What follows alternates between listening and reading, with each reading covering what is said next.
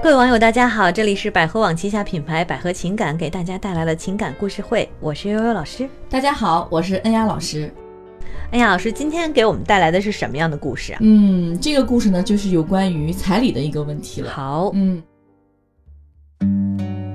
呃，一位男士呢给我们来信说，我父母呢把四套房产都给了我，嗯还要给我装修，还要买车，嗯这些以后呢都是我和媳妇儿的。嗯我也不想再用父母的钱给我娶媳妇儿了。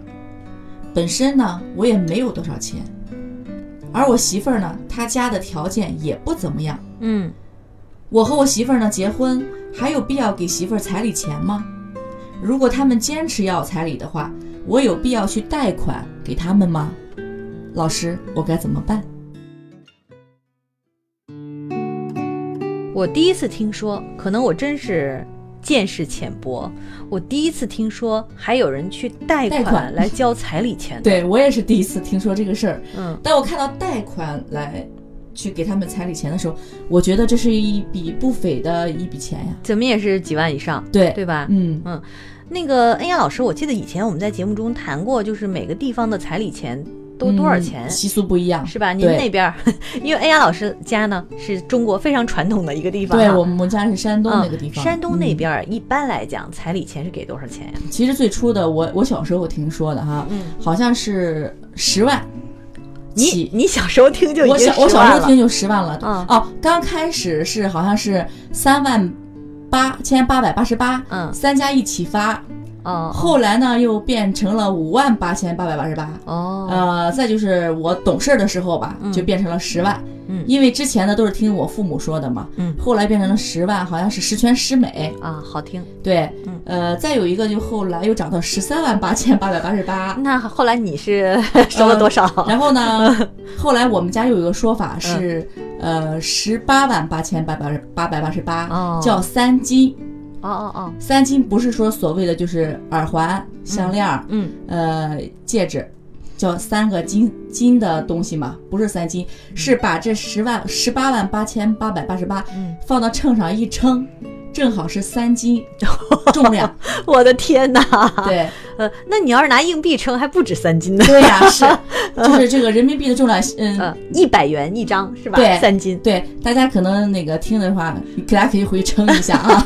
我觉得他们应该是不会说谎话的，应 OK OK，对呃，人民币的标准重量一张纸是多少钱？然后一下就得十八万八千八百八十八。对对，反正到我这一代是是这样的一个标准了。所以嗯现在有可能会更多，因为人民币现在价格稍微有点贬贬值了 是吧？啊，那所以呢，就是说现在，呃，那就是说有可能会花贷款去贷这个，去交这个彩礼钱。对，如果收入很低的话，呃，或许会贷款的。我不知道这个人的他家是一个什么地方的，咱俩跟他讨论过啊。越小的地方，他要的越多。就是越传统的地方是吧？他很在意这些事儿。对，嗯尤其是小地方，呃，女的少，男的多，嗯拿打光棍的多，没办法，水涨船高了。是的。对，嗯，那我们看这位男士啊，他的意思是说呢，他的父母有四套房产。嗯啊，，父母还是挺有钱的哈，对，然后父母又给他买了车，又给他装修啊，基本上钱全是父母出的了。嗯啊，儿子结婚了，父母说就你一个孩子，我把所有的钱都给你哈，对很高兴。但是呢，他觉得说，那既然我的父母已经给了这么多了，我们家已经出这么多了，那我是不是就不需要再给这个彩礼钱给这个女方家里的呢？嗯，他其实是从家庭的这个交换这个概念来看的。对，因为他主要是不想给他呃父母再带来更多的负担，他本来收入就不高嘛，嗯，啊、家里已经给他提供了这么好的条件，如果再让父母给他娶媳妇儿还要花彩礼钱，他觉得家里就太难为自己的父母了。说白了就是，是从这点上呢，他倒是很孝顺孝顺父母。嗯呃，但是从女方家来看呢，因为女方家条件也不怎么样，嗯，呃，可能真的还就指着这笔彩礼钱了。对，我是有的地方确实是，是吧？呃，嗯我不知道每个地方是不一样的，有的地方可能把这个彩礼钱就真的是给女方父母了，嗯，啊，呃，有的地方呢，可能女方父母又会把这笔钱作为嫁妆的一部分，对啊，给到这个女方，嗯啊，那我就想知道了，第一啊，这个彩礼钱以外，女方还会给嫁妆吗？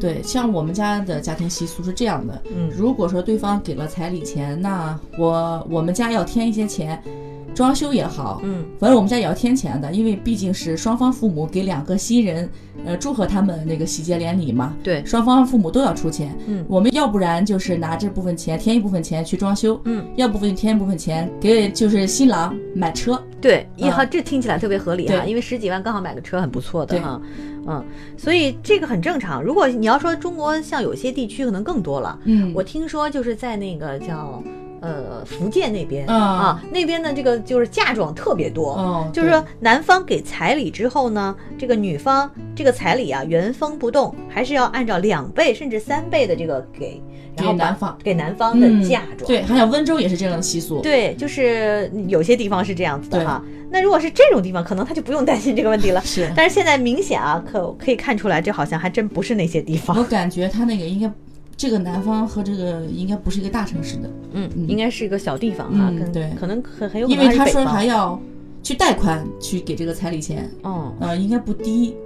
相对于他的收入来讲不低的话，这样的话可能他压力会很大。刚才我跟恩雅老师，我们就研究了一下这中间就两个人的利弊哈，对我们就觉得有点问题。第一呢，就是呃呃，男方可能会觉得。呃，男方没搞清法律问题啊，他认为我的父母婚前给我了四套财产，那其实这是四套房产，虽然你说将来都是你和你媳妇儿的，但是从法律上来讲呢，的确他们不是你跟你媳妇儿的，这四套房产都是你在父母在你婚前给你的，所以算你的婚前财产，也就是说你的你的这个妻子她是一分钱都捞不着的，就这房产。是的，嗯呃，第二呢，就是关于这个就贷款的问题。嗯呃，如果你在你们结婚之后，呃，就是，比如说先领证了，嗯，然后你就贷款去交这个彩礼钱。那如果是这种情况下，你的妻子跟你可能还要一起共同去还这个贷款，对还这个债务。对，这个听起来好像就觉得这个女的就是把钱从别人从他这个贷款之后这个兜里装到了他媳妇儿兜里，嗯然后还无形中多了一些利息。你们还得交利息，对那其实没有任何价值了。嗯嗯，所以呢，呃，现在有几点要注意啊。第一呢，如果你是诚心诚意希望说，哎呀，我又不想让对方的家里伤面子，那要不然咱们就形式主义，适当嗯给一点儿，对也别多，是对吧？这点儿钱呢，你也别去贷款了，你不行就找你父母借一点儿吧。嗯，贷款你还得还贷，是吧？这是而且利息应该不低的。对。嗯另外呢，就是妻子家，你就把这个情况跟他说明白。嗯，或者呢，你想表示一点诚意，说反正你四套房子嘛，对，按你的想法是这两个都是这四套房都是你跟你妻子的，那既然是这样的话，那你就拿出一套半套的，对，是吧？给他，给他嗯，不行，我就在他其中一套上加上他的名字，对对对吧是这种方式不是也给女是可方父以的吗？母一个交代。对，给嗯对方父母一个交代。然后呢，这个彩礼钱咱们就象征性的给点儿，呃，八千一万的差不多就行了，嗯对，是吧？这样会更好一些，因为你把你现成的有东西，呃，给他一些保障的话，我相信你的岳父岳母肯定想，如果是你是四套房，嗯，如果你把所有的这四套房都写上他女儿的名字，那肯定比那彩礼钱还要多呢。那肯定太好了，他肯定不会提肯定不要要彩礼了。对，呃，就是一个意思，肯定还是多少还是要的，因为各个地方风俗还是不太一样嗯哈。其实这个彩礼有的时候吧，呃，我觉得有的很多人为了彩礼钱去，本来谈好的要结婚的，去分了，很不值。对，如果为这个好像大家吵翻了，嗯，是没意义的，还不如大家商量一个就是呃有面子的结果，嗯彼此呢都不损伤对方利益，而且呢还能让外头人看着还行。对，本来这个彩礼就是一种风俗习惯，有的时候是给外人看的。是的，对你俩好不好过日子，以后还是你俩的事儿。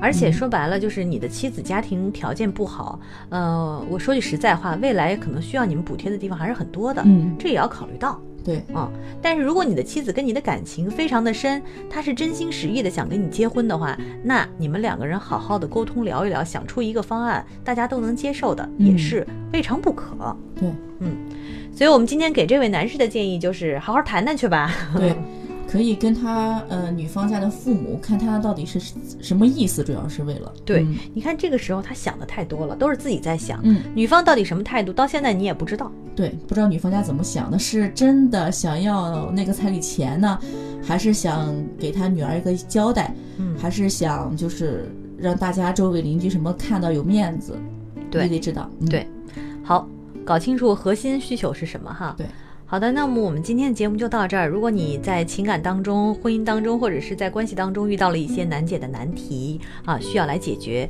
可以拨打我们的热线电话，就是四零零幺五二零五五三，四零零幺五二零五五三。我们的老师将在这边等着，帮你解决各种各样的问题啊。好的，那么今天节目就到这儿，再见吧。拜拜。